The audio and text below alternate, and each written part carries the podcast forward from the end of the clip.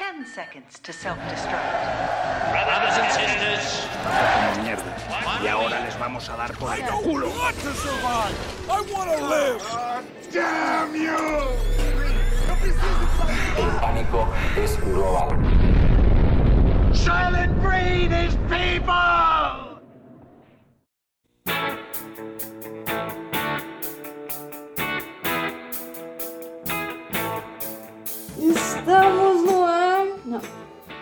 Saudações aos sobreviventes! Bem-vindos mais uma vez a Um Dia Depois do Fim do Mundo, o único podcast em que a gente assiste filmes para descobrir o que vai acontecer com o futuro da humanidade.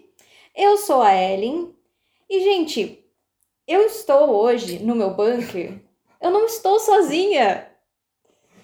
O Rafa, o nosso amigo, o seu amigo, o meu amigo Rafa, está no meu bunker me visitando pessoalmente hoje. Ei, Olá, Rafa. gente! Que saudade de vocês e que saudade da Ellen finalmente encontrando presencialmente. É bom, né, poder dar um abraço no amigo. Poxa vida, Rafa, é um século não pra você poder aparecer no meu bunker. Exatamente, ver a minha imagem mais primitiva de um garoto das cavernas.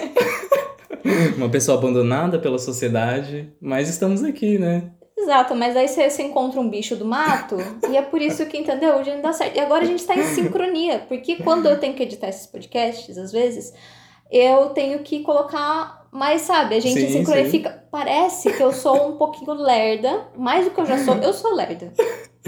Mas parece que eu sou mais do que eu já sou, porque demora um pouquinho pra eu te ouvir. Mas isso é o quê? É a internet, a conexão. Internet, talvez minha voz não esteja boa agora, mas é a vida, gente. É a isso gente que tá vai com acontecer. três. A gente tá com dois celulares e um microfone. Então, gravar vai gravar. Exato, se vocês estão vindo, quer dizer que saiu. É porque saiu. É, essa, essa é a lógica, Rafa. Essa é a lógica. E Rafa, você veio hoje justamente pra gente conversar Sim. sobre um assunto que foi um assunto que me causou muito ódio na faculdade. Você sabe disso. Eu que eu sei. usava horas e horas do seu dia pra reclamar disso. A Foram só duas aulas, pelo menos. Foram duas aulas, mas assim, eu reclamei por muitos e muitos dias. E muitas provas sobre. Prova sobre. Eu, a gente ia, eu lembro que a gente ia pro, é, pro ponto de ônibus. Sim, E sim. aquele. E era um caminho bem comprido, né? Eu ia desde a nossa sala até o ponto de ônibus e às vezes dentro do ônibus reclamando sobre essa matéria. É, gente, infelizmente é verdade. Desculpa aí, professores. Mas não é culpa de vocês, é culpa da, da, da matéria mesmo, né? Não, é Desse culpa tema. minha. É, tem alguma coisa, eu já tava falando, tem alguma coisa de errado comigo, eu assisto errado, eu não sei se eu não Não. entendo o que que acontece, que eu não consigo gostar. Não de- se cobre desse jeito. O que que é novela e vague? No Velho Vale. Essa, essa nova onda francesa Sim. de filmes, que foi mais uma das vanguardas aí e que a gente vai falar durante esse episódio. Exato. Aí, dentro do nosso tema, a gente tinha duas opções para falar de ficção científica, distopia, pós-apocalipse. Hum. É, eu gostei, eu já falei pra você, já adiantando, eu gostei de mais de uma opção do que da outra. Sim. E Sim. um deles é um cineasta super consagrado, Exato. que tem muitos fãs. Que o é ícone do movimento, talvez. ícone, é, ele é o grande ícone do movimento. Um dos nomes mais famosos, mais importantes da história do cinema, que é alguém que eu não gosto. Eu não gosto dos filmes dele, Rafa, eu não consigo gostar. Eu não sei o que que é. Eu E tento... você tem propriedade, né? Porque você já assistiu bastante filmes dele. Mais ou menos. Eu assisti, a gente tava, eu tava tentando lembrar, quando a gente Sim, tava falando, sim. eu acho que eu assisti uns três e meio. Três filmes e meio. Três. Porque Olha. eu dormi na aula, entendeu? Entendi. Em um deles. Tanto que eu nem lembrava qual era o nome do filme. Então, mas pelo menos você não assistiu, você não assistiu 8 e meio, porque você estaria assistindo Fellini. Então você Aí- não assistiu o filme errado. Exato, não, não, não era, era, era o certo. É, que é o Godard, né, gente? Eu não sei se vocês É. Que tá naquela música do. Do Legião Urbana, né? Era tudo que eu conhecia do Godard. Uma lanchonete, mas a Mônica queria ver o filme do Godard. antes. Nossa, Eduardo e Mônica, verdade. Que era o Eduardo e Mônica. Exato. É, mas a- agora eu, né, depois da, da faculdade de cinema, eu conheço o quê? Mais ou menos, e não gosto. O que eu vi, eu não gostei. É, e daí a gente ficou assim, ah, o que, que a gente vai falar? Tem esse curta que é Sim. considerado, que é, na verdade é um curta que é, é uma foto montagem, é feito com fotomontagem. Sim, sim. É um fotofilme? Que- Então, é um fotofilme. Inclusive, gente, uma curiosidade aqui pra vocês é que eu fiz um fotofilme e quem apareceu foi a Ellen. É verdade, eu era a vilã do Exato, você interpretou um soldado. Eu era um soldado no fotofilme do Rafa, que foi Nossa, pra um gente. festival. E foi. Foi, né? Não. Você falou. Na verdade, tinha ido pra um festival muito pequeno aqui do interior, Então. que era só de filme universitário. E eu acho que eles só escolheram porque era o que sobrou. Ficou muito bom, Rafa. Ficou Não, mas isso é legal. verdade, ficou bem legal. Ficou eu bem divertido. E as fotos ficaram muito bem tiradas. E Exato. era eu e mais outra amiga Sim, que, nossa. fizemos as personagens. Que aceitou também participar de graça desse projeto. Mas, gente, A é Ellen assim, foi lá de manhãzinha gravar comigo na, na universidade. Pra Gente, ajudar na, na produção, pra ajudar pegar, na que era o quê? Tirar as cadeiras do lugar. Gente E do nada, ah, você pode atuar pra mim também? E a gente gravou na, na sala, na sala mesmo da, da faculdade. Sim, E a gente justamente. tirou as cadeiras e, e gravou ali mesmo. Daí foi assim, ó, apocalipse, aqui mesmo. Que já parecia um lugar meio apocalíptico, o nosso Exato. bloco ali. Não, e era um filme, gente, apocalíptico. Essa é a questão. É, mano, é verdade. A gente pode trazer uma análise num aniversário do. A gente já, antes Do podcast. podcast, a gente já tinha esse, esse tema. Exato. O exato. seu filme, eu nem tinha lembrado, não tinha tocado nisso, que a gente já gostava desse tema antes. Não, assim, o meu primeiro curta que eu fiz quando eu tinha, tipo, 13 anos, com celular, de abrir ainda, a qualidade de um Nokia horrível, mas foi um filme ap- apocalíptico. Foi um filme apocalíptico. Olha só. com os meus bonequinhos do fazendo- McDonald's, infelizmente. né? Rafa, eu Sabe? fazia edição de Rebelde, Rafa. Era isso que era, era essa a minha experiência com o negócio de edição, essas coisas, entendeu? Ou seja, você tá 10 anos luz. Ah, mas é porque não, né, os bonequinhos não abriam a boca, não era um stop motion legal, eram uns bonequinhos presos num barbante, fingindo, e eu fazendo todas as vozes. A gente E não tinha aprendeu diferença. stop motion depois. Depois a gente fez um stop motion também na faculdade, né? Sim, É. que foi do Titanic. Exato. É, Outro desastre. Nossa, a gente realmente tá dentro do tema. é o que, é o que move a narrativa. É o desastre, gente. Tem que ter problema, porque senão. Já viu. É, E falando em desastre, né? Esse curta que a gente vai falar, inclusive. que é o La GT, que é considerado um dos melhores curtas, é um marco da novela Vague, e é considerado um dos melhores curtas-metragem de todos os tempos, que eu estou lendo diretamente da Wikipédia isso.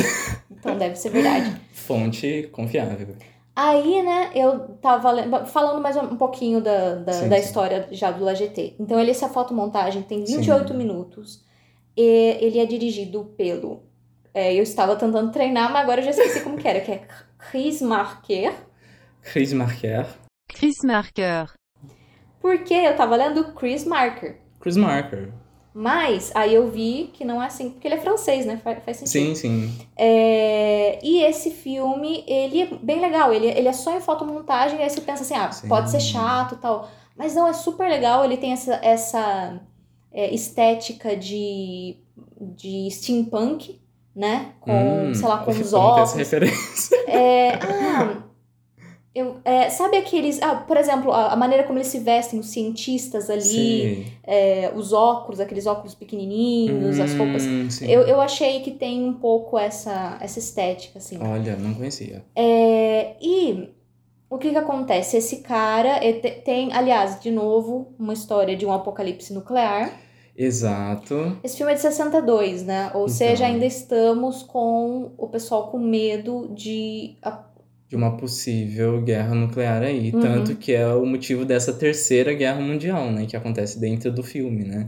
Ou seja, a gente, a gente historicamente passou a Segunda Guerra Mundial, Uhum, tivemos o desastre de Hiroshima e Nagasaki, sim. né? E aí a gente teve essa primeira prova da, do que essa potência nuclear pode fazer. É o crime, né? Exato. Eu tava ouvindo o nosso episódio anterior, eu não sei se eu falei, eu acho que eu, eu usei a palavra desastre, foi o crime de, de Hiroshima e Nagasaki Exato. que aconteceu.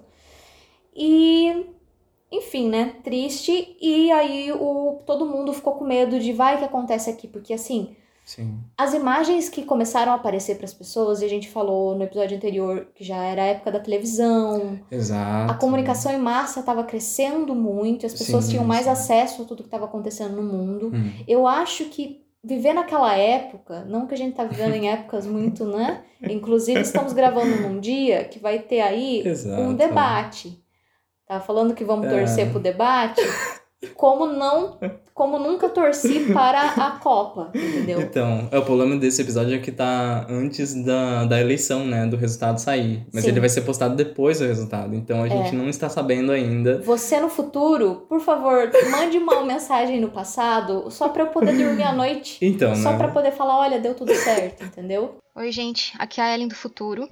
Eu tô editando esse episódio agora e eu tô aqui pra dizer que esses dois inocentes estão prestes a ter uma grande decepção.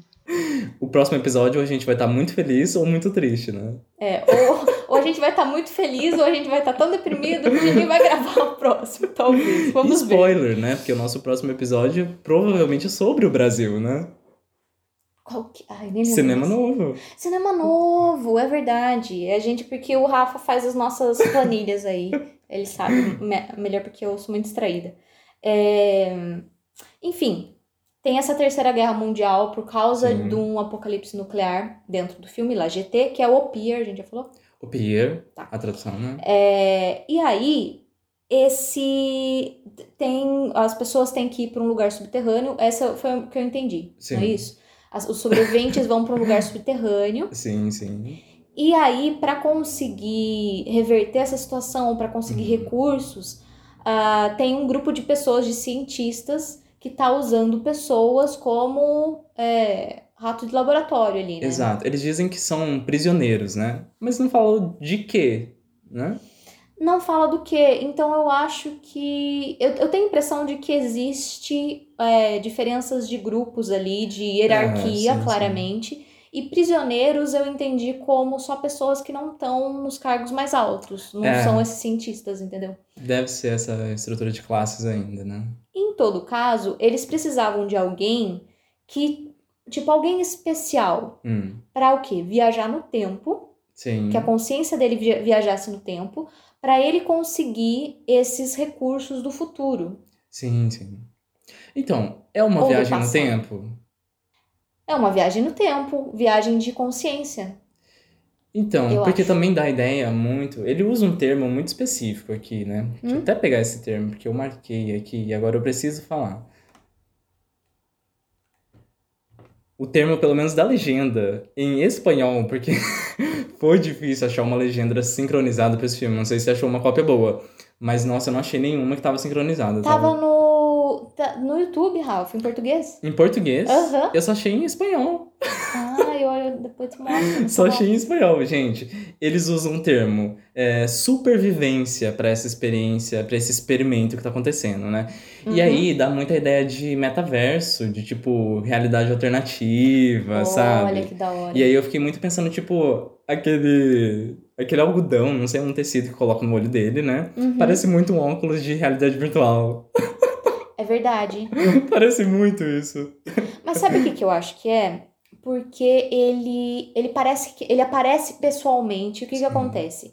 É, esse cara, ele é especial, os cientistas acham que ele é especial porque ele tem uma Uhum. ligação com o passado, uma, uma imagem do passado dele que estava muito forte. Sim. Que era quando, principalmente quando era de uma mulher, Uhum. que ele, uma mulher bonita que aparecia no pier, olhando, Sim. e dele criancinha, com os pais dele, vendo um homem morrer.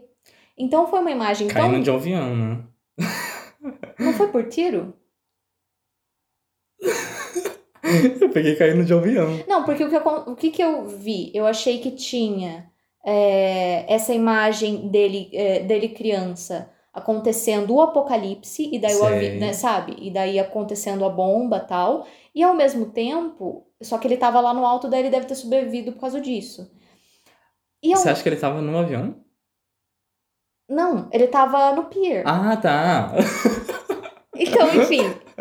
Eu, ó, o que eu entendi. Muito bem, eu vou ter que interromper de novo, porque a Ellen do passado tá prestes a explicar o que, que ela entendeu sobre esse filme. E alerta de spoiler, ela vai errar muita coisa. Ele Beleza. era criança, Sim. ele foi pro- com o pier pra ver as coisas é, com os pais dele. Sim.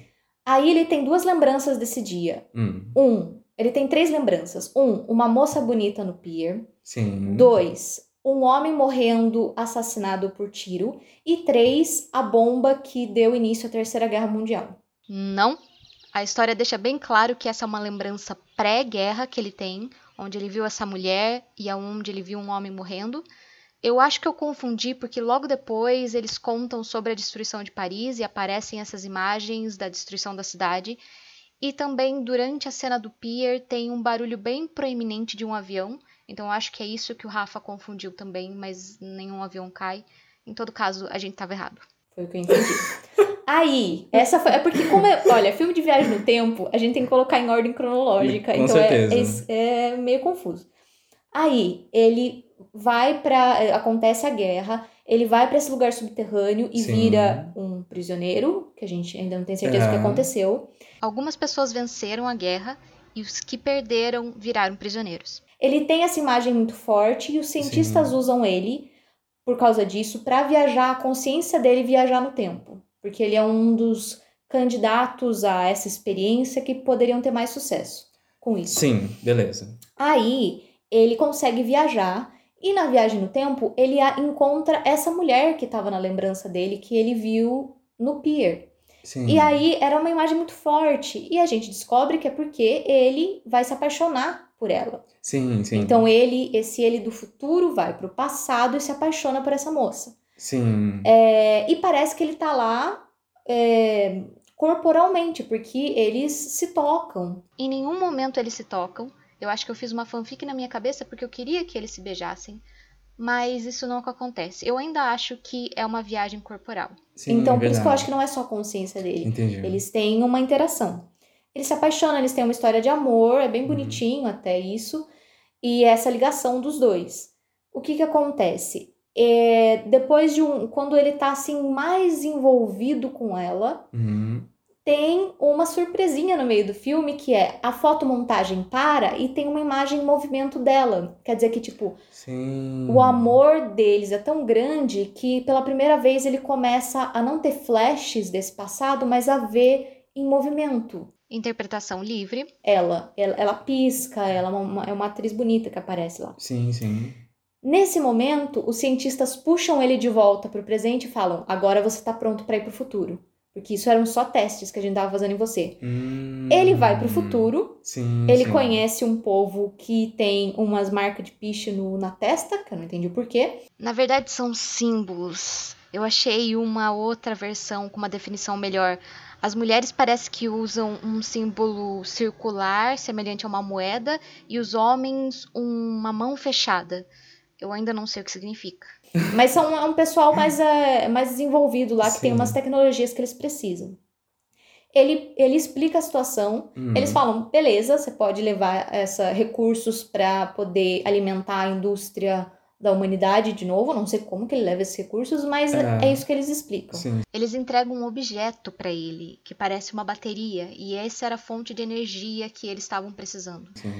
E é, eles, eles falam assim: é, ah, daí ele volta pro presente, deu Uhum. certo a experiência, ele conseguiu o que a humanidade do presente precisava, que é os recursos do futuro. Sim. E aí ele ia ser morto, porque ele não era, ele era um, lato, um rato de laboratório, Exato. e eles não precisavam mais dele ali, Hum. do, do homem. E ele. Só que ele tinha uma ligação com o pessoal do futuro. E é isso que eles não contavam com isso. O pessoal do futuro falou assim: Hum. olha, praticamente, a gente gostou de você. Você não quer ser um de nós, vir pra cá? Porque a gente tem uma, uma ligação com essa sua consciência. Sim. E ele falou assim: não, não quero ir pro futuro. Eu quero ir pro Ah. passado. Mesmo que eu tenha que viver tudo aquilo de novo, porque o amor da minha vida está lá no passado. Eu quero Sim, continuar sim. vivendo com ela. E o que que acontece? Ele vai ele, eles concedem, eu, tipo, parece que eles são gênios, né? Porque eles podem conceder um desejo pra ele. Ele fala, tá bom, você pode voltar pro passado. Porque falam que eles dominaram a viagem no tempo, besta. Por isso que eles podiam fazer isso. Ele volta pro passado e vai encontrar a mulher da vida dele, na onde? No pier. Sim. E aí, ele vai encontrar, e aí o que acontece? Parece que algum tipo, tipo de vigilante do tempo Um dos captores dele, que estava no subterrâneo, seguiu ele até ali. Fala, tipo, ah, você que tá quebrando a regra, e mata ele a tiros. Sim. Essa parte eu ainda acho que tá certo. Não fica muito claro qual objeto que o assassino tá segurando com as duas mãos, mas ele é jogado pra trás como se estivesse recebendo tiros. Eu não sei. E ele acaba. ele A gente descobre que ele é o homem que ele, menininho, viu morrendo no começo da história. Enfim. Ah. Aí é eu acho que eu triste não porque ele morreu. tiro. Nossa, é verdade. Entendeu? Nossa, eu acho que eu não entendi nada do, do filme agora, depois dessa sua explicação. Mano, eu amo filme de viagem no tempo. É Sim. um dos meus. Eu já falei isso várias vezes. Sim, sim. É um dos meus. Não é um gênero, mas é um. Um, um do tema. Um tropo, um, um tropo narrativo, não sei. É um é, tema Sim, sim. favorito meu. Além. E também é outras dimensões. Também é outra coisa que eu amo. É, me lembrou, tem uma série que se chama. Tá na Netflix, Ralph. Eu já falei dela pra você. Ah, sei. Eu já te indiquei ela. Como que é o nome dela? Os. Enfim, vai falando que eu vou achar. Não, Uhum. assim, a primeira coisa que eu tô na cabeça é que eu acho que eu não lembrava realmente nada do filme. Não se preocupe, Rafa, eu também não. Gente, eu assisti esse filme quando? Ontem. eu acho que eu devo ter participado de uma viagem do tempo e não lembrava. Nossa, gente, porque como eu esqueci esse negócio do tiro? Ou será, nossa, será que minha legenda tava tão errada assim? Porque eu não sei nada de francês. nossa! Não, mas realmente, é...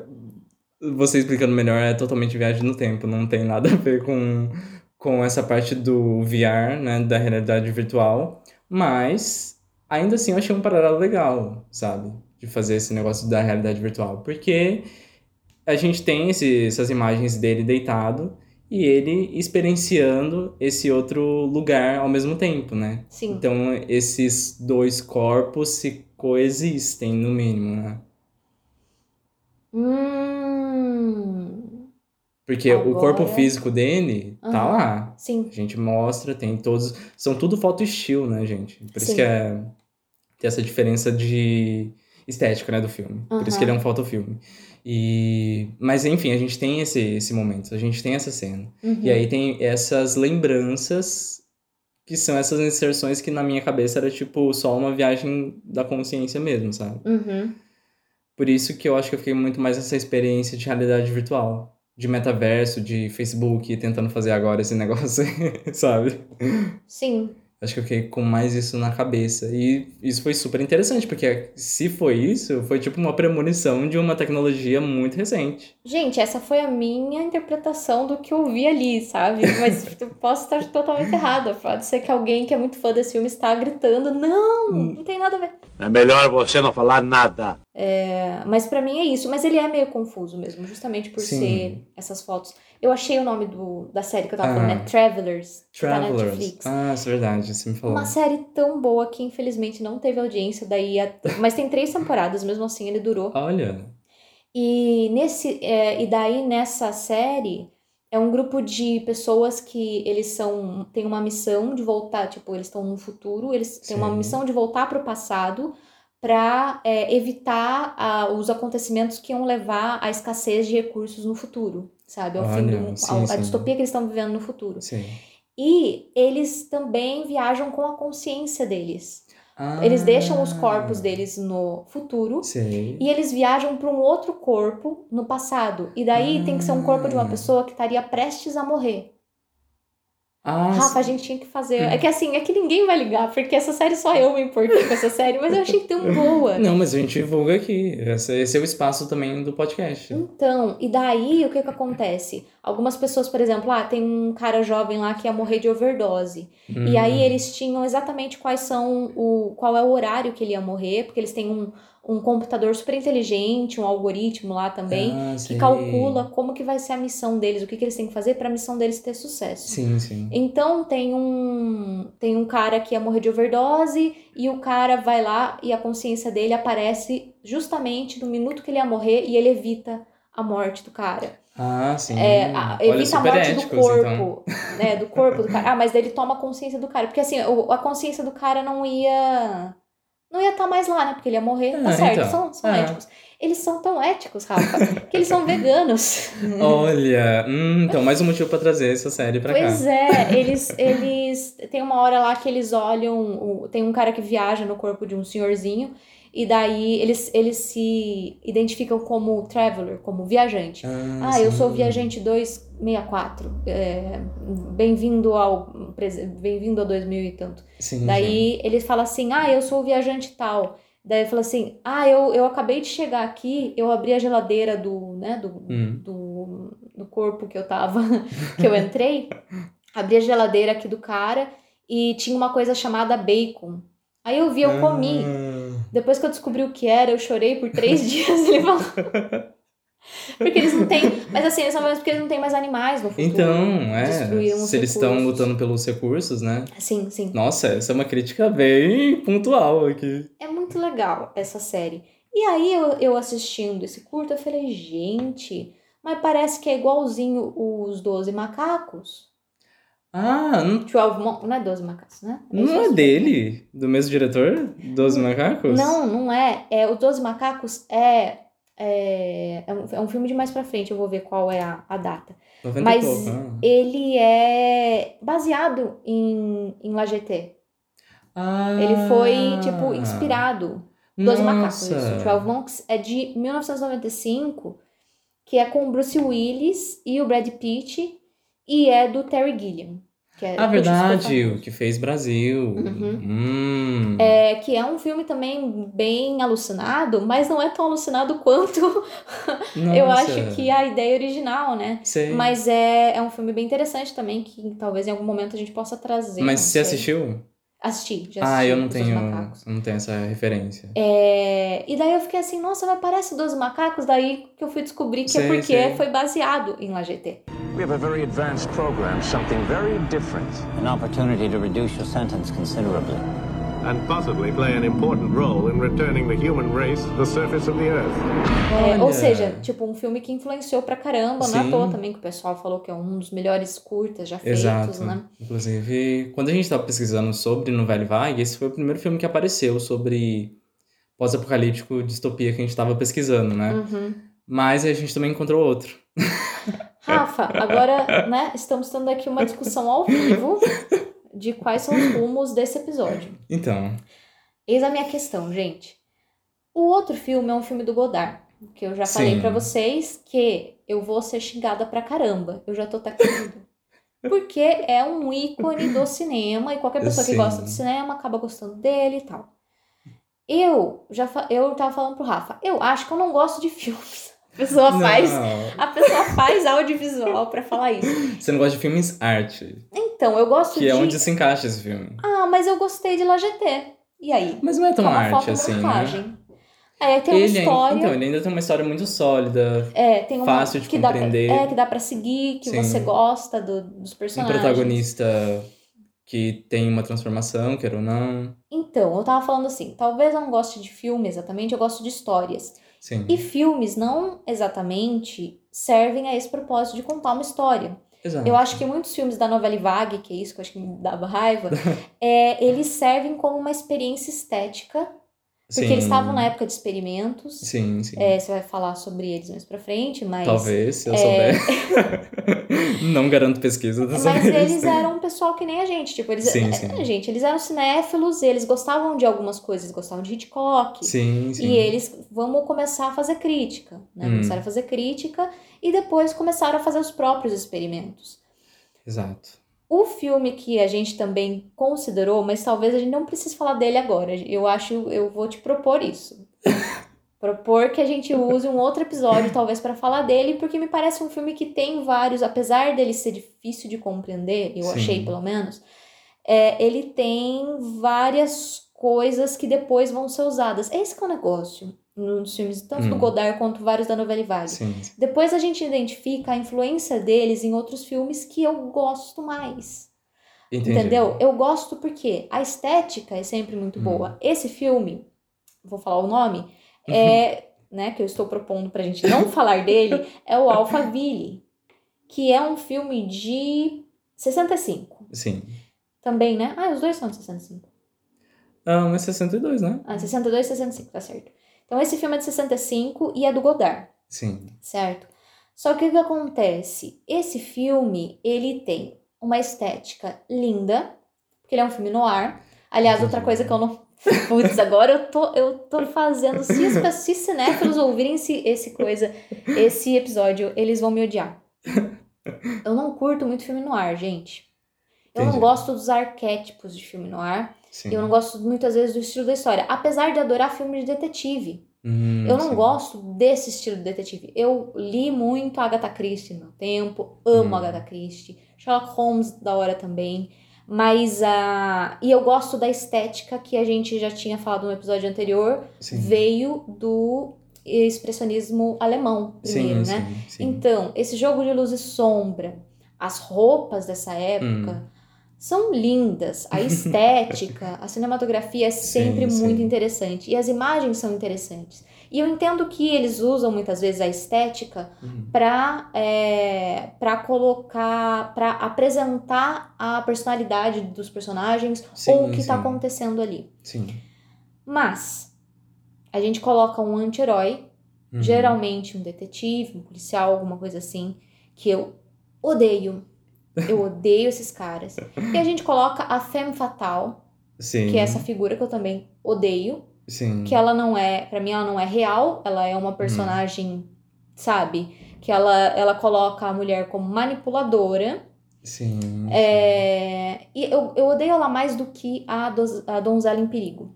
Entendi. Porque a donzela em perigo, o que que ela é? Ela é meio, ai, tipo, não sabe fazer muita coisa, é Entendi, meio sim. burra. Mas tem pessoas assim, que não é meio... Às vezes a gente é meio inútil, a gente dá, pra se, dá até pra se identificar. Não, Com a personagem inútil. Eu totalmente me identifico. Acontece um negócio, um perigo, Rafa, o que a gente faz? A gente chora. Entendeu? Dá pra se A identificar. gente espera pra alguém resolver. A Femme Fatal é aquela personagem que ela tá lá pra ser, é, para representar essa fantasia masculina, Sim. porque ela é muito bonita. Sim, ela é sim. geralmente mais nova, porque é, é o que acontece em Hollywood, né? Bem mais nova que o protagonista, Sim. muito mais bonita. Hum. E ela morre de amores por essa figura estoica do policial detetive, Sim. que sim. é um insuportável. Hum. E ela, ai, tem, sempre tem essa, essa, essa cena dela, ai, tira o casaco para ele, essa Hum. também já é um clássico e tal. Eu não entendo a dinâmica desses arquétipos. eu não gosto. Eu odeio eles. É, e e a, a, essa é a Alphaville, entendeu? E, e daí junta com mais a, todos os experimentos de narrativa, Sim, que não sim. tem muita narrativa que o Godard sempre Sim, faz. E o Godard coloca o quê? Aquela, a que era a esposa dele, é, vou até falar o nome da Ana Karina, Sim, sim. que é uma boneca aquela moça. Exato. é uma boneca, tem aquele olhão azul que é bem a Zoe de Chanel. Ah, nossa, Katy Perry. É, Katy Perry, é, tem todo esse povo aí que é meio parecido, né? Sim, sim. Aquele olhão azul. Não, uma moça linda, linda, linda. Ele usou ela em vários filmes. Uhum. muito mais esteticamente, porque deu um, eu não sei se essa moça é uma boa atriz, porque eu não vi ela em outros filmes além do, do. Godard. Sim, sim. E os personagens dele, eu odeio. Eu não consigo gostar, é porque, ah, não é feito pra isso, não entendi. Mas ela fica assim, só ela, ela é aquela personagem que fica ah, não, não, não, com cigarro e é Sim, meio, meio bobinha e meio e, e ela tem essa personalidade em todos os filmes que ele que eu já vi com ela Sim. dele, né? E, e é explorando o, o quanto ela é bonita, o quanto, sabe, o rosto dela sim, e não sei sim. o quê. O Godard usa muito, tipo, também. E essa, essa época, né? Eles usam mulheres nuas como enfeite no- de fundo, em Sim, algumas coisas. Ah, porque é bonito, tá bom. Né? Homem não tem, mas enfim, Exato, é, é, exato, é, a- é sim. aquilo, né? E elas são sempre muito novas e muito mais bonitas que o seu co- co-protagonista. Sim, sempre. sim.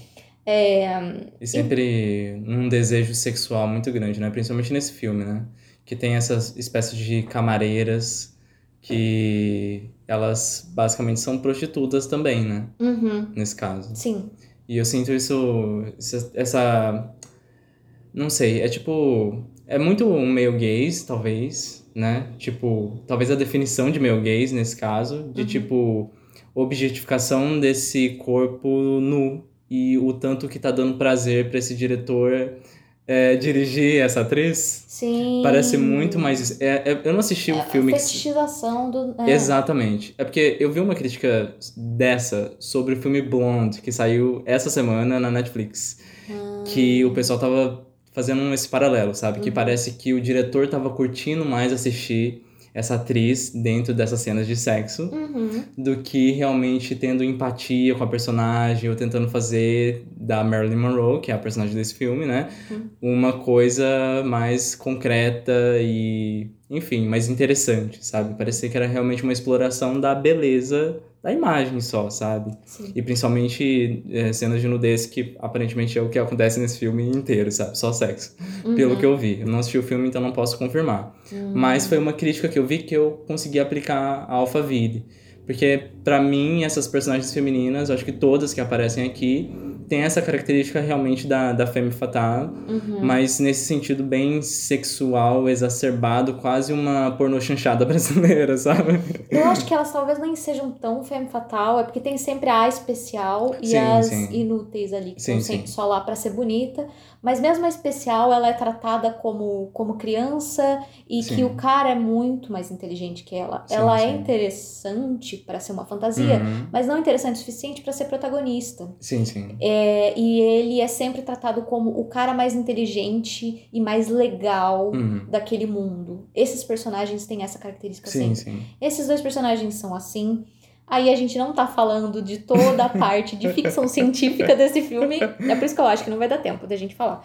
É, porque ainda a gente vai ter que falar da novela e vague em geral, né? Sim. Mas assim, a, eles estão nesse mundo que eu só consegui entender mais ou menos a história, sinceramente, Uhum.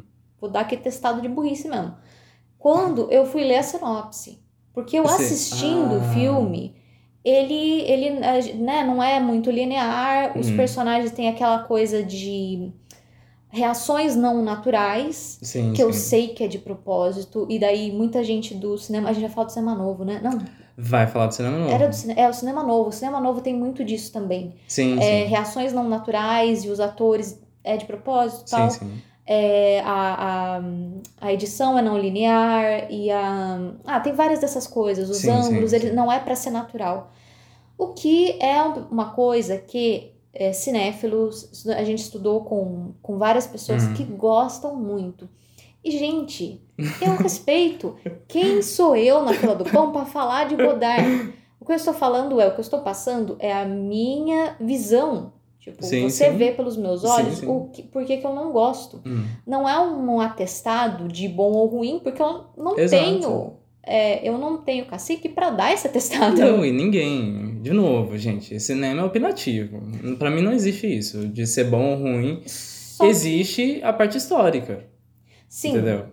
é aquele negócio de é, que eu falei que coloca, tem algumas pessoas que são colocadas em pedestal Exato. e não pode tocar nesses Sim, ídolos sim. de ouro, entendeu? Sim. E são colocados nas listas top 10 de tudo. Exato. E ninguém nunca questionou e nunca vai questionar e fica bravo se falar alguma coisa. Então. É, mas enfim, tudo bem. Eu não, não sou ninguém, não estou falando mal, é ótimo, é do- ícone, mas eu não Não. gosto. Mas pensa que os Nouvelle Vague eram os rebeldes do de Hollywood. Você tá sendo a rebelde dessas listas de agora, de diretores mais proclamados do mundo. Essa que é uma coisa, assim, tem mu muitos desses filmes, esses filmes são dos anos 60. Sim, E muito da. É muito legal de ver da onde veio as Uhum. coisas, mas eu não entendo essa adoração em 2022 sim, sim. de filmes que estão incrustados com valores dos anos 60, que a gente sabe que não eram os melhores. É, então foi a nossa discussão de Nascimento de uma Nação, né? Que a gente fez aqui. Pois é, e esse aí todo ninguém pode discordar. Entendeu? Esse aí, se você discordar, é um problema, entendeu? É, a gente não vai dar tempo da gente falar da parte de ficção científica mesmo de Alphaville, Rafa. Até porque eu também não entendi. Eu vou ser muito sincero com você. Mas, Hum. a proposta do filme não é entender. Eu acho que essa é a grande questão do Nouvelle Vague. Né? É, é. Porque, queira ou não, acaba sendo até uma sátira do próprio da própria produção hollywoodiana. Né? Nesse caso de ficção científica, que ele tá olhando a ficção científica é hollywoodiana e o Uhum. filme no ar, porque existe essa junção desses dois gêneros praticamente, né? Uhum. E você sente uma espécie de sátira no sentido de quebrar todas é, as coesões narrativas que possam existir num filme hollywoodiano clássico. Olha, Certo. eu já não entendi nada disso. eu entendi que tinha um cara que o, era pra gente gostar do protagonista.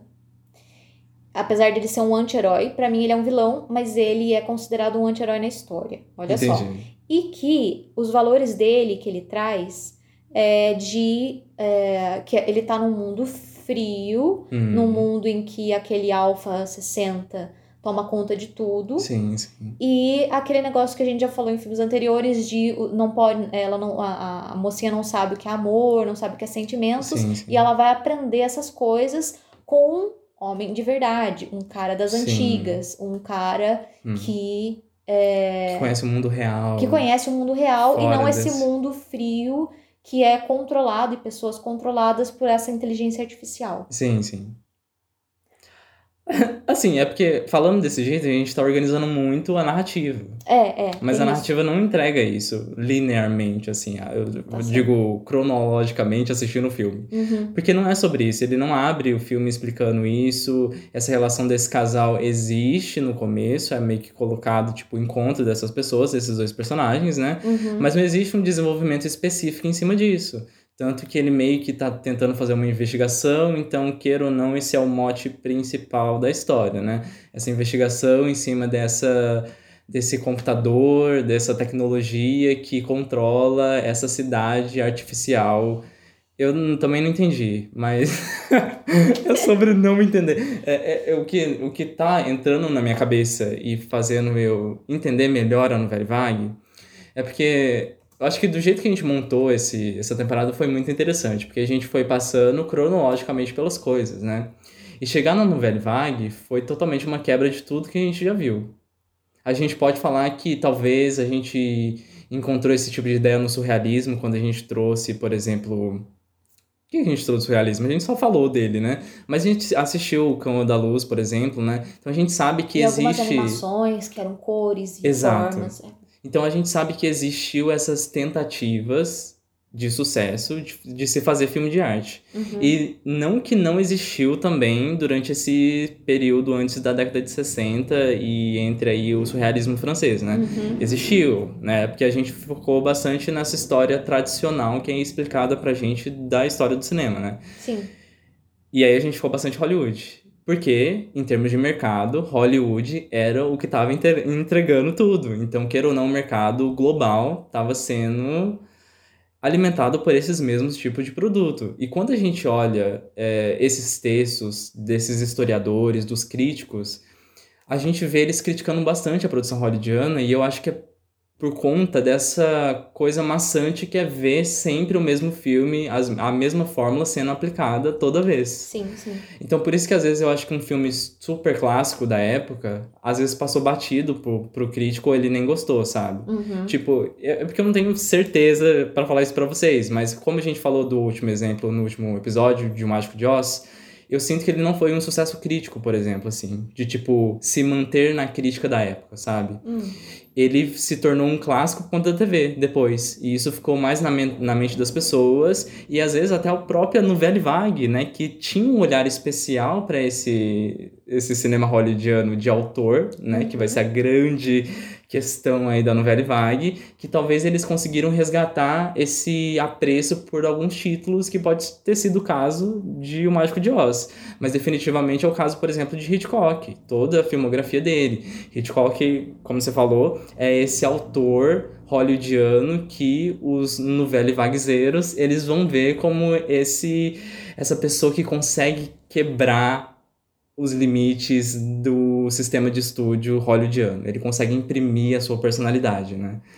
E é isso que eles vão valorizar. E eu acho que na hora que chega esse momento de ter essa, esse tanto de jovem fazendo um cinema que quer quebrar com todos os parâmetros, e eu digo tipo de compreensão da narrativa, não de parâmetros de é, arquétipos, né? Porque a gente viu que isso acaba permanecendo às vezes, né? Uhum. Mas mesmo assim, esses personagens, mesmo sendo arquétipos, às vezes eles não conseguem. Eles não seguem o mesmo, exatamente a mesma cartilha de arquétipo hollywoodiano. Uhum. Porque eles não. A gente não compreende eles, simplesmente. Esse Uhum. personagem, por exemplo, esse protagonista, eu, eu não senti raiva nem empatia por ele. É como com se eu raiva. tivesse. pra mim foi como se eu estivesse assistindo ele fazer um tanto de série de ações e eu perdido tentando compreender o que ele tá fazendo, sabe? É, e eu acho que essa é a grande questão da novela vague. E eu acho que essa é a grande questão do Godard em específico. Uhum. Porque vai ser esse diretor, principalmente, que quer totalmente quebrar essa cadeia hollywoodiana, essa linguagem hollywoodiana clássica, e quer tentar fazer um cinema. Inclusive, eu, eu vi isso no texto que eu li, que ele quer tentar fazer um cinema revolucionário, principalmente depois da experiência no Velho Vague dele, que vai ser na década de 60. Uhum. A partir de 70, ele começa inclusive a fazer um cinema mais político, segundo o que eu li, porque eu não assisti os filmes deles, dele, então eu não consigo dar aqui a minha experiência sobre esses filmes. Mas, segundo o livro, é, ele ainda descreve como é, um cinema marxista. é, Porque nesse filme mesmo, aham, nesse filme, não, não pa- não parece que ele tá tentando passar alguns. Eu, para mim, eu senti muitos valores conservadores dali. ente- e ele chega entendi. a falar assim, parece um negócio meio umas conversa de centro, de não importa se é capitalista ou comunista. Você não viu uma fala assim? É, porque não é exatamente o que eles querem. Ele basicamente fala que é, o que nenhum desses dois hum, é, dessas duas maneiras de fala nenhum desses dois pensamentos políticos, né? é nenhum, nenhum desses dois pensamentos políticos querem dominar o homem ou oprimir o que Sim. eles querem é organizar a sociedade Sim, sim, né basicamente é isso sim, sim. então e o que eu- pra- me pareceu o que, que ele Hum. queria passar era o que importa e o, e o amor e o sentimento Exato. é isso que importa não importa capitalista e, e Hum. comunista o que importa é o amor porque Sim, sim. esse era o, pro- o grande pro- problema do da inteligência artificial ou de um mundo governado por uma inteligência Hum. artificial que também tem no Travelers que é governado por inteligência artificial mas enfim é, e esse, essa inteligência artificial que fala, a Siri deles fala como se fosse tivesse fumado 10, an- 10 maços de cigarro por 10 anos, né? ceux que vous appelez les mutants forment une race supérieure à l'homme ordinaire. Exato. Por todo dia 10 maços de cigarro. É, mas assim, é uma voz assim. Eu, tudo bem, a- eu acho que já é pra. Faz, a voz faz parte da estética. Ela não é uma Sim. voz robótica, ela é uma voz que fica na sua cabeça, assim. Sim. Que já é até às vezes é difícil de identificar. Ah, daí que você entende. Ah, é o, a inteligência artificial tá conversando, esse governador do, desse mundo aí, Sim, dessa, sim. da cidade. Alphaville é cidade. Então, acho que é uma cidade. né? É, que tá falando com, com os personagens e com a gente e tá meio que Uhum. dando a, o tom de tudo ali e é pra ser é, para perturbar, tá perturbando, Sim, né, pra quebrar esse negócio de quebrar. Eu entendo, mas ao mesmo tempo, sabe que a gente já viu muito estudante de cinema Hum. fazendo as coisas assim, querendo fazer umas coisas assim alternativas. Sim, sim. E esse negócio de intenção, sabe, a intenção Sim, do sim. autor, me parece que vem depois quando o crítico ou quando o estudioso está escrevendo os artigos. Sim, sim. Não tá na hora de fazer, porque parece Hum. que eles, na hora de fazer, faz com os recursos que tem, meio que no improviso umas coisas, coloca umas coisas que gosta, Sim, sim. como ele gostava de alguns elementos do, do cinema hollywoodiano. Inclusive cita, cita muito o Nosferatu aqui, né? É, ele, Pra mostrar essa, esse essa- conhecimento. conhecimento é. fílmico que ele tinha. Tem, tem várias referências né, Sim, de várias sim. coisas. E não, será que tinha toda essa intencionalidade? Essa que é a minha questão. Primeira. Segundo, se tem, tudo é intencional. Sim. Sim. Que por- só pra quebrar por quebrar, aquele negócio de originalidade sem propósito é um elefante branco. Sim. É tipo, não, não tem um. Não é pra comunicar com ninguém, porque ninguém vai entender. Sim. Não é. É só pra. E também, se foi isso, se essas duas coisas. É verdade. Sim. Foi intencional e sim, era só pra romper com o que já existia. Hum. Por que não? É, porque o que, sei lá, o que já existia simbolizava o, o, o opressor, o capitalismo e as grandes indústrias. Tudo bem. Foi isso. Minha terceira questão é, é por que, que a gente continua então? Foi, foi feito. Já foi então. Quebrou o que tinha que quebrar. Já existe. Vamos partir para a próxima, pessoal. Eu acho que a gente tá na época da internet que é época de comunicação. Eu quero ser, eu quero me comunicar, eu quero ser entendida.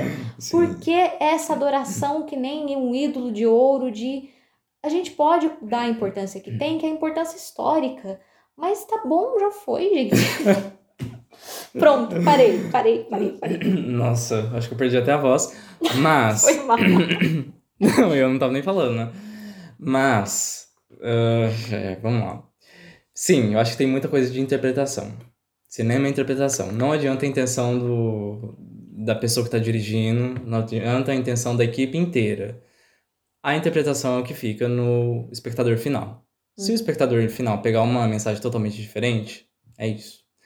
Eu não tenho dado se foi ele mesmo que falou disso. Mas a própria sinopse fala de governo totalitário, né? Sim. E a ideia, quando eu li a sinopse, foi essa ideia de crítica ao governo totalitário, especialmente porque tem muitas.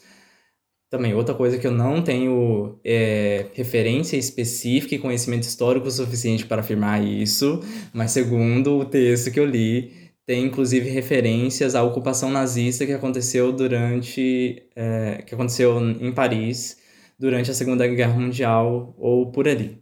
Uhum. Então, existe esse elemento histórico que eu acredito que ele esteja criticando. Mas isso pode ter sido uma inferência minha a partir do momento que eu li a sinopse também.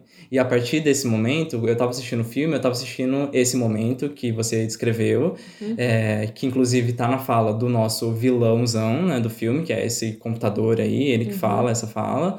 Eu vi isso como uma crítica, entendeu? A essa Uhum. centralidade ou essa despolitização que está sendo disseminada, sabe? Tem referências a 1984, Sim. com aquelas palavras que mudam de sentido, que são proibidas. Hum, É, a Bíblia, que é o dicionário deles, falam-se da. Bíblia umas duas vezes. E tem referência a Metrópolis também, porque tem algumas coisas ali, tipo, Sim, sim. foto. Da... É, apesar de todas as referências, por que essa mania de, sabe, é, de não ser linear, de não ser, não ser para entender, me pareceu uma crítica, se é uma crítica, Sim. rasa. Porque a, a, a- parece que o grande problema do mundo hum. de novo, eu tô eu tento colocar lógica em coisa que você tá me falando que não é pra ter. Mas isso é ótimo. Mas é fazer Vamos o quê? discutir. É, é que a grande, o grande problema daquele mundo é que as pessoas não têm mais sentimentos e que os computadores é, governam, eles, eles dependem dos computadores para tudo, todo Sim, mundo é sim. muito frio e é uma, é uma sociedade muito científica demais.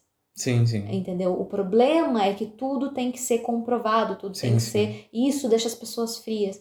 Você fala, mano, isso é um problema? Porque assim, me pareceu raso Entendi. você você colocar isso e linkar com um governo totalitário. Não é esse o problema do governo totalitário, pelo contrário. É, os governos totalitários, para eles conseguirem subir ao poder antes, e a gente tá vendo isso hoje em dia, lembrando o dia que nós estamos gravando isso Exato. eles inflamam os sentimentos do povo. Sim, tipo, sim. pega a- o sentimento mais básico de Hum. ódio contra o, o outro, Sim, sim. de co- te colocar em grupos, um grupo contra o outro, assim, e completamente contra, geralmente contra o que a ciência Hum. verdadeira fala, né? Muitas explicações pseudocientíficas da época é, falavam sobre a, a diferença entre as raças. E era tudo mentira, entendeu? Uhum. Aí o grande problema desse governo totalitário é que eles seguem, eles seguem os dados corretos e, tipo, essa inteligência artificial que sabe de tudo. E tem esse confronto do nosso detetive, anti-herói, herói, sei lá o que, conversando com a inteligência artificial, em que ele fala, você nunca vai entender. Sabe? É isso que eu falo assim, ah, quer ser, o filme quer ser diferente, mas. É, sim. Mas ao mesmo tempo tem coisas muito claras. Quer dizer, é nos anos 60, então talvez eles fizeram primeiro e aí a Uhum. gente viu isso muito depois. É, que é aquele negócio clássico de às vezes, às vezes é um computador, às vezes, às vezes é um robô, às vezes é um, é um alienígena Hum. que tem a humanidade é melhor porque nós podemos sentir, porque nós podemos amar. Você Sim, nunca vai entender a sim. humanidade. A humanidade é melhor. Eu, será que é? Porque eu não sei. Sim, eu não sim. sei como que se linka tudo isso a uma crítica política. E se for uma Sim. crítica, talvez eu não tenha entendido, ou... mas na minha opinião foi meio rasa. Não, mas não é sobre entender, é sobre sua interpretação. E eu acho que é isso. Eu acho que é muito corajoso de você falar uma coisa dessa, entendeu? E, e eu, eu aplaudo você. Não, porque é verdade. Eu acho que a gente tem que ir contra clássicos, sim. Igual a gente foi contra o Nascimento de uma Nação. Claro que lá é uma coisa mais óbvia, né? É, isso é uma coisa Mas- que já é um consenso. Então, mas eu acho que cinema de arte, a proposta dele é abrir a discussão para interpretações. E quando você expõe sua interpretação, é isso que você tá fazendo, sabe? Assim, eu tô meio que de- tentando defender aqui, tô nesse lado da defesa. Advogado do diabo. É. Mas eu não é um filme que eu. Não é um, um. Como é que eu posso falar? Não é tipo um movimento, e principalmente esse filme, que eu assistiria no meu conforto de casa, sabe? Que eu gostaria de assistir. Mas eu acho que é um filme que te desafia. Hum. Entendeu? Eu acho que quando a gente tem. Então, é porque, assim, eu tento pensar que a gente tá muito inserido nessa linguagem hollywoodiana. Sim, é verdade. E a gente não questiona ela. Uhum. Então, a partir do momento que chega uma pessoa questionando, a gente começa a achar que essa pessoa tá questionando demais. E aí a gente quer voltar pro clássico. Só que se o clássico acabasse de vez? E aí? Sabe? Pensando em novas alternativas. Aí a gente tem, a gente tem uma função. A função que Sim. eles queriam, que Sim. era, é, faz, era é, é, desafiar mesmo o, o modelo clássico. Exato. Então, eu acho que a função foi cumprida nesse, né, vendo assim. É, o meu, a minha raiva eu acho que é mais por causa do, do é- patamar que ele é colo- que o diretor e o filme são colocados, Sim. entendeu? E o elemento comunicação, né?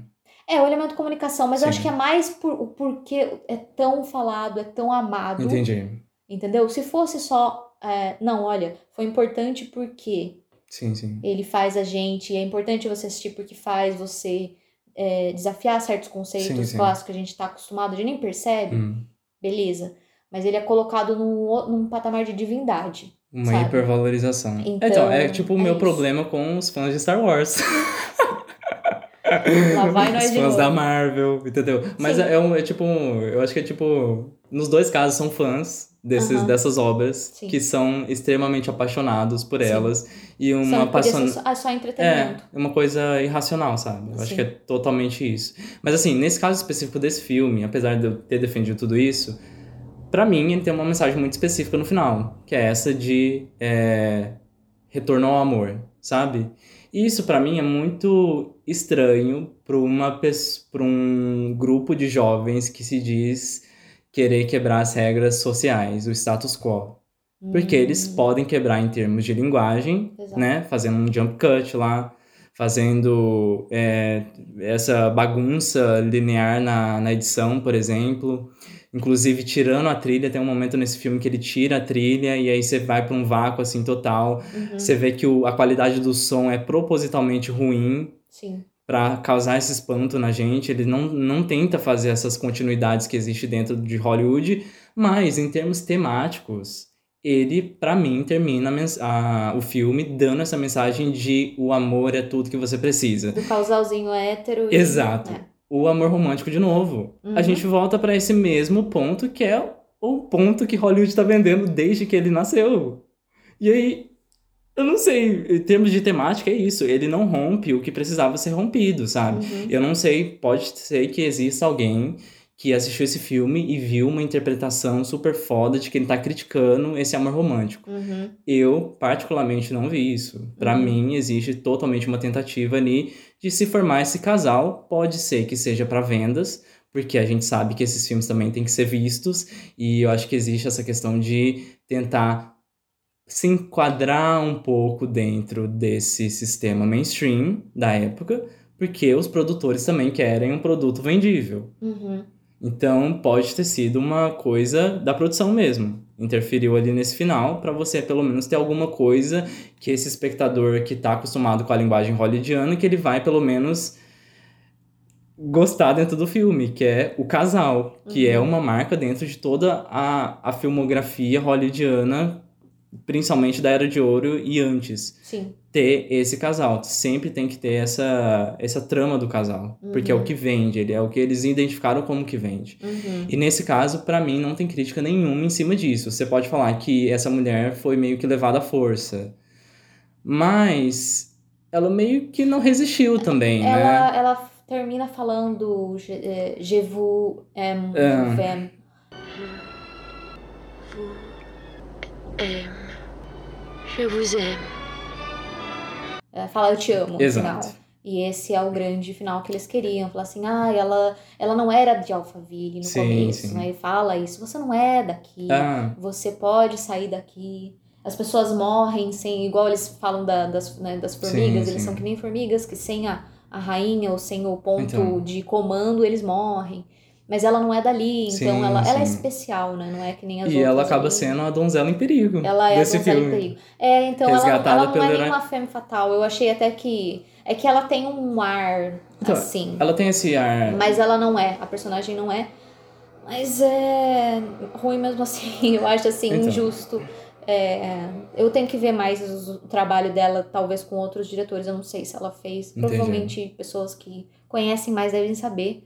Mas eu vou procurar, gente. Eu vou pesquisar pra saber. Às vezes eu tô sendo injusta com a atriz. Mas assim, eu não tô falando da atriz em Hum. especial. Eu tô falando das personagens que o, esse marido dela na época deu pra ela. Sim, da direção. É, e eu, eu não gosto de nenhum deles. Eu acho personagens muito bobinhos. Sabe o que me lembrou Hum. desse. Agora pensando assim, ah, nesse cara que vai pro futuro e ele é um homem de verdade. Eu tô tentando lembrar, eu tava tentando procurar aqui qual que é o nome do filme. É um filme com Sylvester Stallone. Não consigo nem imaginar o que vocês policiais faziam antes disso ser desenvolvido. Trabalhávamos para viver. Esse papo tá me dando nojo. Por que está arranhando a sua pele, homem das cavernas? Acha que o deixaríamos sair sem controle? Seu código foi implantado ao ser descongelado. Por que não amarrar uma correia na minha bunda? Seu comedor de carne. Eu Ah. acho que passava na. Não é Demolidor, é. Com Wesley Snipes, né? Isso! Nossa, eu sei. É Demolidor, sim. Demolidor. É o Demolidor. O Demolidor. E aí me fez lembrar, tipo, que esse filme era, né, é bem aquilo assim que é, ela não sabe, a Sandra Bullock, que é a mocinha da história, Sim. era meio bobinha, ela segue as, as regras da, né, de, dessa, desse futuro super limpinho. E ela não sabe o que, que é sexo, eles fazem sexo virtual. Ah. Tem uma cena que eu lembro até hoje que eles colocam, ela, ela fala assim, nossa, a gente vai, não sei o quê. Aí eles colocam um óculos de tipo, re- realidade artificial. Contato, mas eu nem toquei em você. Mas eu achei que queria fazer amor. É assim que vocês fazem? Foi provado que o sexo virtual provoca mais ondas alfa durante a transferência digitalizada de energia sexual. Huxley, que tal fazermos a moda antiga, hein? E daí ele não sabe limpar a bunda no banheiro, e daí tem, as três conchas, ele não sabe. Enfim, eu acho que ele deve estar falando desse filme, tô brincando. Não, nossa, mas esse filme é, o é a combinação perfeita do La GT e do Alphaville. Então, eu acho também, mano. A gente devia estar fazendo tipo quatro, que é La GT, Alphaville, o Demolidor e, o, Dois Travelers. Macacos. Ah, o Dos Macacos. E o Travelers. E o Traveler, É, inclusive. mas a gente falou um inclusive. pouco de tudo já. Então, a gente falou de quase tudo, né, do Alphaville. Eu não sei nem se rende mais um outro episódio. Mas. É, então é melhor não, então viu? É. A gente chegou, a gente trouxe essa discussão para vocês, para o podcast, e já resolvemos. Porque a gente acabou Exatamente. falando da dele. Assim, Eu, eu, particularmente, depois de ler o texto que fala sobre Godard, essa parte é, a partir dos anos 70, que é a parte que não é no Velho Vague mais dele, uhum. eu fiquei interessado em assistir algum filme dele para saber dessa crítica anticapitalista que o livro tá falando, sabe? Uhum. Porque aparentemente eu sei que ele ficou um diretor muito cinema de arte mesmo, tanto que ele não aparecia, por exemplo, é, como o grande ah, o grande nome dos festivais de hoje em dia, mesmo ele estando vivo até poucos dias atrás. e ele estava é. produzindo. Gente, nada contra a pessoa sim, sim. do Qatar. Exato. Era, apesar que eu acho que eu dei um, eu, eu fiz umas críticas também Você tá fazendo aí a vida críticas pessoal dele. ao trabalho. Mas é, né, eu falei de, do casamento dele. Mas tudo bem. Assim, eu não conhecia, não acompanhava. Sim. É só pelo é, pelo status que ele tem no nosso curso de cinema e, enfim, é o Sim. que eu conheço dele. É, Rafa, você quer fazer um resuminho da novela Vague? Então, é, eu acho que a gente Porque falou a gente bastante acabou falando coisa. sobre, né? Exato. Já. Eu vou ver o que, que eu tenho aqui de informações extras e eu passo para vocês. Porque, eu não sei, a gente não fez o quadro não, mas a gente abre agora. Que é? Você quer falar? Senta, Senta que lá vem a história. Agora sincronizado, porque eles estão juntos, entendeu? Será que sincronizou mesmo? Talvez não. É. Você vai responder aí pra gente. Na hora, não, na hora de editar eu vou saber o que aconteceu. então vamos lá, gente. É, nossa, eu, a gente falou bastante coisa aqui e o Alphaville, pra mim, ele, queira ou não, é é uma síntese muito boa do que é a estética no Velho Vague, uhum. né? Porque ele é justamente, gente, no Velho Vague é sobre essa quebra, esse rompimento com a narrativa clássica hollywoodiana, que a gente sempre falou que faz o quê? Uns quatro episódios que a gente tá explicando essa mesma informação Sim. toda vez. Mas é muito interessante que agora a gente tem finalmente esse grupo de jovens que estão tentando romper essa narrativa que estava sendo aceita pelo por Hollywood e que está sendo produzida até hoje. Mas a gente precisa voltar, então, porque a gente estava só nos Estados Unidos, então vamos voltar ir para a França, né? Como é que tava essa França e ela estava bem? Não, né, gente? Ela passou por uma guerra. ela passou por uma guerra. Ela estava lá diferente dos Estados Unidos que só entrou em 41. Ela estava lá desde o começo. Então, todos os seus esforços foram para a guerra, todos os seus financiamentos foram para a guerra. O que aconteceu? Indústria cinematográfica que já estava ruim, né, por conta dessa predominância dos, do cinema hollywoodiano também na França, é, ele ficou pior. Não tinha mais financiamento, não tinha mais nada. Só que aconteceu uma rápida, gente, uma rápida recuperação por conta de investimento governamental. Ou seja, vamos apoiar aí as nossas instituições do governo. Retiro tudo que eu falei de mal de novela vague, eu adoro. Não, esse é o eu governo apoio, francês. Eu apoio muito quando o governo dá é, respaldo e investe na cultura e na juventude. Exato, é, mas é que a gente está em 48. Esse pessoal ele se beneficiou, mas é que a gente está em 48 ainda, então o que aconteceu? O governo francês colocou essa instituição aí para operar, é, para regulamentar o cinema e principalmente financiar os filmes franceses e o principal, gente, cota de tela de filmes americanos. Coisa que a gente não tem nem agora no Brasil de 2022. que legal, né, gente? Nossa. Enfim. Não vamos entrar mais nessas discussões, porque em 2023 vai ter cota de tela de novo, a gente Não, vai espera. Ser ótimo. Eu só queria que a Ellen de 30 de outubro me voltasse para dizer se isso vai ser verdade.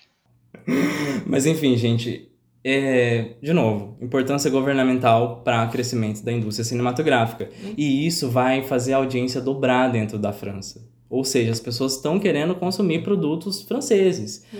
Só que a gente está entrando de novo na década de 50 aqui e a França também vai ter o mesmo problema que os Estados Unidos. A TV. Então a TV vai ser um empecilho aí para esse desenvolvimento de novo do cinema. E fora isso, a gente vai ter os filmes americanos com essas novidades das cores e do widescreen que a gente falou lá no último episódio. Então eles estão adentrando, as pessoas vão querer assistir o um musical novo, sabe? Cheio de hum. cores em widescreen, ou senão aquele cinema 3D que a gente viu as experiências que deram errado, mas eu acho que também deve ter sido exportado. as pessoas vão querer assistir isso. Então, como que a gente vai diferenciar o nosso produto? Como, o que, que a gente vai fazer com o cinema francês? Vamos investir em cinema de jovem. Porque, gente, uma atriz nada conhecida, chamada Brigitte Bardot, lançou um filme chamado E Deus Criou a Mulher. Eu tô fazendo uma tradução super livre da, do título em inglês ainda por cima, que é um filme de 56, e esse filme fez um estrondoso sucesso na França. Qu'est-ce qui t'arrive Vous voyez pas que je m'amuse Alors viens, ça suffit. À rire. Ela era jovem, a trama era sobre uma jovem. Vamos fazer o quê? Vamos pegar os realizadores jovens com temáticas jovens e vamos fazer filmes mais para jovens. Então a ideia dos produtores foi justamente capturar esse esse pré, ou melhor, esse, nossa, como é que eu vou usar a expressão? Essas pessoas que futuramente seriam a Novelle Vague. E é justamente o que aconteceu. A Novelle Vague vai se destacar bastante por filmes baratos e que ainda vai ter um elenco desconhecido e a produção vai ser muito rápida. Eles vão filmar a maioria dos seus filmes em Paris mesmo. Então as coisas vão ser super baratas para a produção e vai ser muito simples de fazer. Então, por que a gente não investe nesse pessoal? E ainda, eles tiveram muito reconhecimento em festivais e conseguiram ganhar novos públicos no mundo. Inclusive, Os Incompreendidos, filmes do filme do François Truffaut, ou François Truffaut. François Truffaut. Não sei falar em francês, mas ele conseguiu ser distribuído nos Estados Unidos por 500 mil dólares. E eu acho que ele custou, tipo, é, 40. Acho que ele custou tipo 40 mil francos na, na França, sabe? Enfim, gente, foi uma venda muito, muito boa. E aí aqui a gente já começou a ver essa importância dada a esses pessoas, essas, esses realizadores da Nouvelle Vague. Uhum. Então é aqui que se começa tudo, tá? E aí a Ellen já falou um pouco disso, mas esse pessoal, ele vai sair principalmente de uma revista chamada Cahiers do Cinema. E minha voz falha. Estudamos muito sobre essa revista. Essa revista muito famosa, Cahiers do Cinema. Jean da François Truffaut, Alain René, vão todos começar lá como críticos e eles vão começar e eles nessa revista, mas antes disso, eles vão ter toda essa formação teórica, eles vão basicamente ter uma uma formação universitária antes de se ter universidades aqui para eles. Esse padrão de curso de cinema. Exato. É, eles tinham isso, daí eles, eles gostavam de. E eles estavam fazendo cinematecas, né? Eles estavam fazendo esse, esse essas coleções de, de filme recuperação de filmes. Exato. E esse foi um trabalho bem legal mesmo, entendeu? Mas é bem coisa de estudante de cinema Exato, mesmo. É cara exato. desse falou, não, vamos colocar. Exatamente. Diz que o povo colo- colocava na banheira para poder, né, para poder colocar os filmes lá e preservar. É coisa de gambiarra de estudante de cinema. Então, acho que é por isso que estudante de cinema se identifica bastante com a Nouvelle Vague, né? Sim. Porque é um movimento de jovens Hum. e que querem se rebelar contra ah, o cinema homogêneo, Uhum. homogêneo da época, né? Que ainda continua sendo Hollywood, né? Sim. Então, acho que é por isso que talvez exista essa esse amor tão aflorado, assim. Apesar que, sinceramente, eu acho que na nossa sala eu não sentia tanto isso, assim. A gente começou, eu, eu falo isso tal, Sim, porque sim. eles são considerados, é igual tipo falar de música clássica. Sim, sim. acaba ficando de uma coisa que era pra ser revolucionária ou que não era, sabe? Certo? Não, Uhum. música clássica não, mas assim, o, é, a novela vague e outros, sim. outras vanguardas do cinema, que era pra ser uma coisa, acaba ficando uma coisa elitista hoje em dia. Então, Até porque se ele se coloca nesse pedestal, Hum. aí sim que é inalcançável. Se a Exato, gente nunca exato. pode discutir ele, se a gente nunca pode falar, é, aí sim que só é, você- você tá dizendo, olha, só a Marvel que é pro pessoal, pro povão, sim, sim. só o que passa na televisão ou alguma coisa assim, na- o que tá na Hum. É, e isso daqui você não toca. Quem, Exato. tipo, como ousa, Sim, entendeu? Mesmo que eu esteja falando bobagem, mano, vamos. Era pra fazer bagunça na época, Hum. era isso que era a proposta? Vamos fazer bagunça, poxa Exato. vida. Vamos, vamos. É pra desmontar, vamos desmontar. Sim. Entendeu? Sim, sim. Enfim. Não, faz todo sentido. É, é, acaba A novela vaga acabou sendo elitista por conta dessa falta de comunicação, né? Se, e também quem vai ter acesso a um cinema de arte, né? Entendeu? E até nem só acesso a assistir mesmo, mas a entender. Porque a, a pessoa. Acessível É. na compreensão. Porque a pessoa, gente, nessa época também o cinema era assim, o cinema era visto como entretenimento. Então, se uma pessoa tá trabalhando lá 18 horas diárias, que deve ser a questão nessa época, né? Mas, é, imagina, ela chega, vai assistir um filme desse, que ela tem que se transportar para esse outro ou esse momento pós-filme, para aí ela pensar sobre esse filme, a interpretação que ela teve é querer que essa pessoa tenha tempo demais quando ela não tem, sabe? Uhum. Eu acho isso muito interessante fazer filmes para se refletir.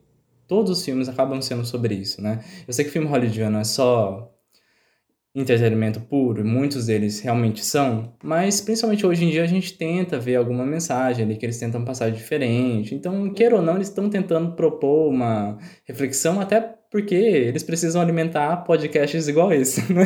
Pois é. Porque agora virou até um mercado disso. A gente deve estar participando dessa. desse, dessa coisa. da nossa época, Exato. não, né? Talvez a gente está sendo usado por Hollywood agora e a gente não está sabendo. Mas.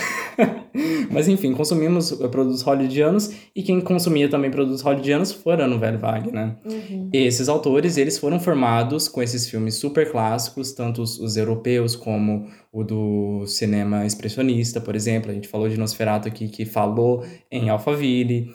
Tem a questão de Metrópolis também, que dá pra ver bastante influência. A fotografia, filme no ar, que a gente sabe que também é uma experiência expressionista.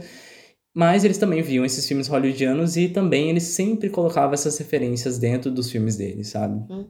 Enfim, eles também estudaram esses filmes hollywoodianos, sabe? Mas a ideia deles vai ser justamente quebrar essa narrativa clássica, basicamente.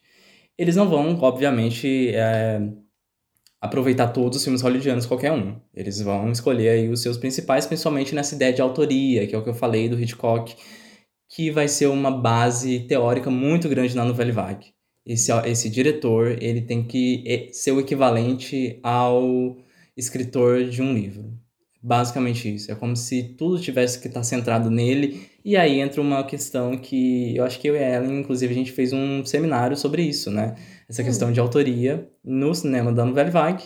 E que a gente estava meio que discutindo sobre essa ideia que se tem da figura do diretor ser a responsável por todo o filme. Ah, sim. E que a gente acredita que é um, um espaço totalmente coletivo, né? Sim. Claro que pode ter É um produções que o diretor toma tanta rédea da, da produção que ele acaba controlando tudo. Uhum. Mas, gente, eu acho que é sempre um produto coletivo porque passou pela mão de várias pessoas, né? Tudo então, afeta o resultado final. Exato. Eu não gosto muito dessa ideia de autoria que surgiu principalmente aqui e meio que também abraçado pelo André Bazin, né? Que vai ser esse grande teórico aqui, que vai também dar essa base teórica pros novelli vaguezeiros. Eu adoro chamar eles assim, então é assim que eu vou continuar. Nouvelle Vaguezeiros. Mas, gente, vamos lá. Resuminho do que que é essa novela vague. Qual que é a estética dela? Filmagem externa. Eles vão sempre filmar externa. Principalmente nas, principalmente nas ruas de Paris. E por que isso? Porque agora eles vão ter uma nova tecnologia também aqui, que vai ser as câmeras super portáteis, super baratas, e que vão permitir eles a seguirem os personagens. A gente tem planos sequências em Al- Alphaville, por exemplo, é, muito interessantes, porque essa câmera realmente dá um, um senso de liberdade muito diferente do estúdio hollywoodiano, que a gente não tinha bonito. visto Uhum. até então. E é muito interessante isso e permite eles a deixar essa produção mais barata, porque a filmagem vai ser externa, vão aproveitar as pessoas que estão na rua como figurantes, Uhum. os prédios que já existem como os prédios que já existem e tudo mais. É, a gente também vai ter essa questão dos personagens que não vão ser personagens tão dentro da narrativa clássica, porque são personagens que, basicamente, gente, eles não têm motivação dentro da história. E eu acho que Alphaville, pra mim, é muito claro isso. Apesar de meio que existir essa questão de, tipo, ele tem que fazer essa investigação, né, sobre o que tá acontecendo ali, mas nem isso é deixado muito claro no começo do filme. A gente meio que vai aprendendo em algumas cenas que também não tem essa questão de continuidade, cadeia narrativa entre essas cenas, porque é outra característica aqui também da novela vague. essa narrativa não vai ser tão fluida, ela vai ser mais parada. A gente vai ter momentos em que a edição, por exemplo, se destaca, como, por exemplo, num jump cut, que é basicamente você suprimir uma parte do tempo entre um plano, sabe? E aí vai dar uma espécie de pulo, assim, dos personagens. Pulo esse aqui dentro da, dos estúdios hollywoodianos seria um erro, e eles vão tomar esse erro como uma estética. E a gente também tem uma questão sobre os finais desses filmes é, da Nouvelle Vague, que geralmente vão ser finais abruptos, finais que você vai ficar se perguntando o que está acontecendo, finais Uhum. onde você, por exemplo, em Os Incompreendidos, você termina perguntando, eu quero saber o que vai acontecer com esse menino depois. e é basicamente isso, é a estética da Nouvelle Vague, um movimento que vai tentar quebrar esse Hollywood, mas que depois alguns desses diretores vão inclusive participar das produções hollywoodianas em seguida, Sim. como o François Truffaut. Nossa, agora eu falei François totalmente Truffaut. errado essa Tá pronúncia, mas tá perfeito, porque ele vai fazer Fahrenheit 451, né? Que é uma Uhum. produção basicamente hollywoodiana, é da Inglaterra, mas a gente sabe que a gente vai estar dentro dos modelos clássicos já. Uhum. Apesar que eu lembro que eu assisti esse filme, eu tava, tipo, na sétima série, e pra mim era muito diferente, sabe? Eu lembro Uhum. de ter um... esse impacto de não tá tão cinema atual da época, sabe?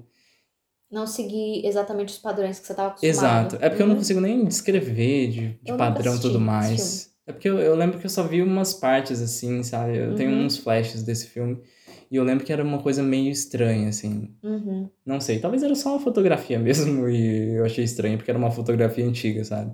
Na época eu não assistia filmes de 1910 ainda, então eu não tinha essa expectativa de fotografia.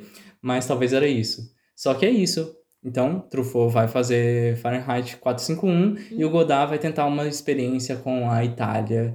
Então ele vai tentar essas coproduções que inclusive vão começar aí na década de 40 coproduções. Eu acho que até uma espécie de aliança entre países, sabe? Para não se ter uma terceira guerra mundial.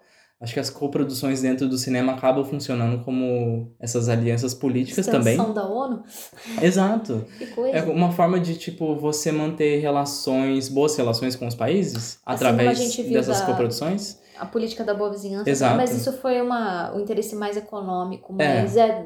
E de um país só. Aqui são sentido. dois países se unindo Aham. para os dois conseguirem desenvolver esse cinema e meio que combater o cinema hollywoodiano, porque a coprodução ela ajuda a você dividir os gastos, né? Então você Uhum. consegue ter o mesmo orçamento de um cinema hollywoodiano, só que agora é dividido entre dois, dois países e consegue empregar mais gente e tudo mais, e aí só benefícios também, né? E a Uhum. França vai ser essa grande potência de coproduções.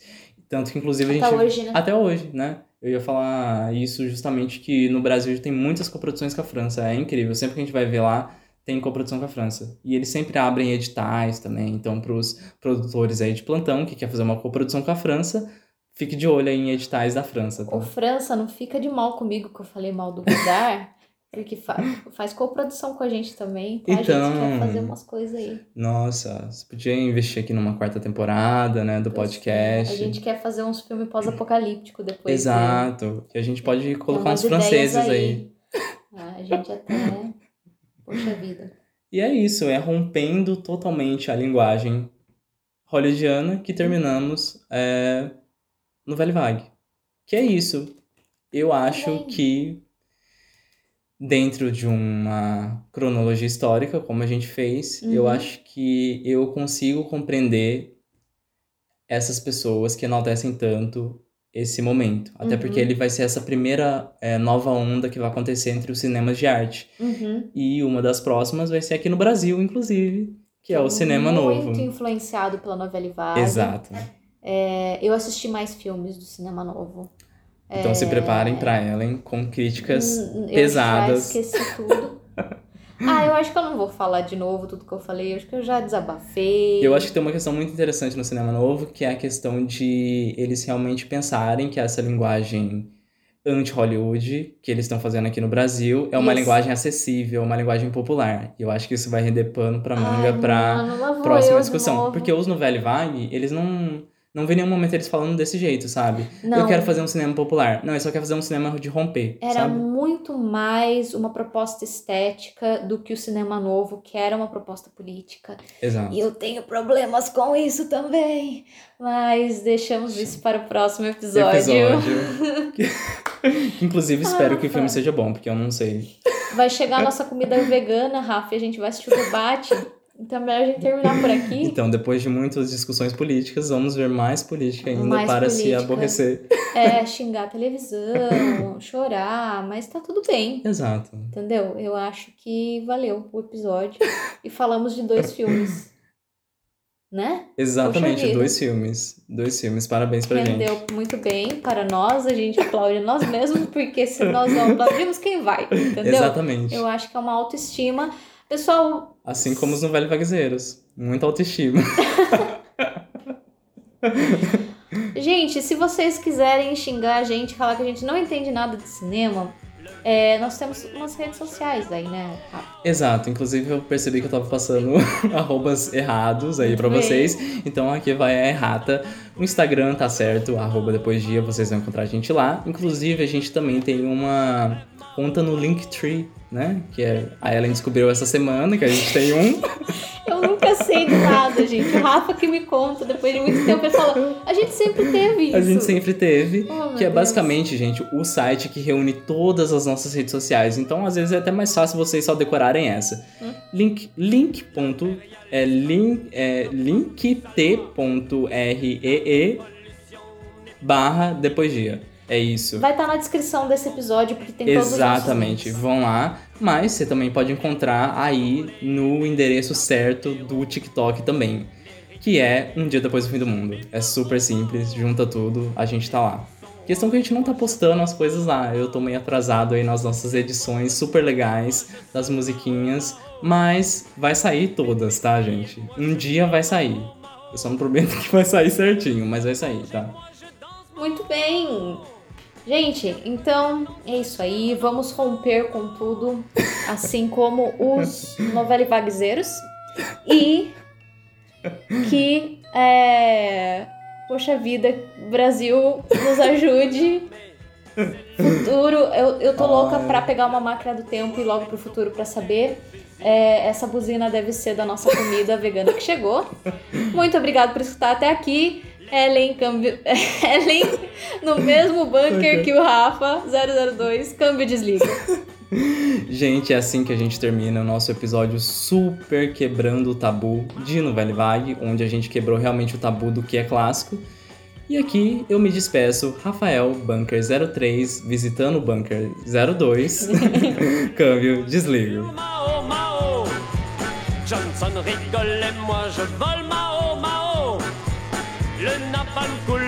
Je roule Mao Mao. Les villes crèvent et moi je rêve Mao Mao.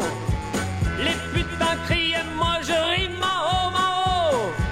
Le riz est fou et moi je joue Mao Mao. C'est le petit livre rouge qui fait que tout enfin bouge. L'impérialisme dicte partout sa loi. La révolution n'est pas un dîner.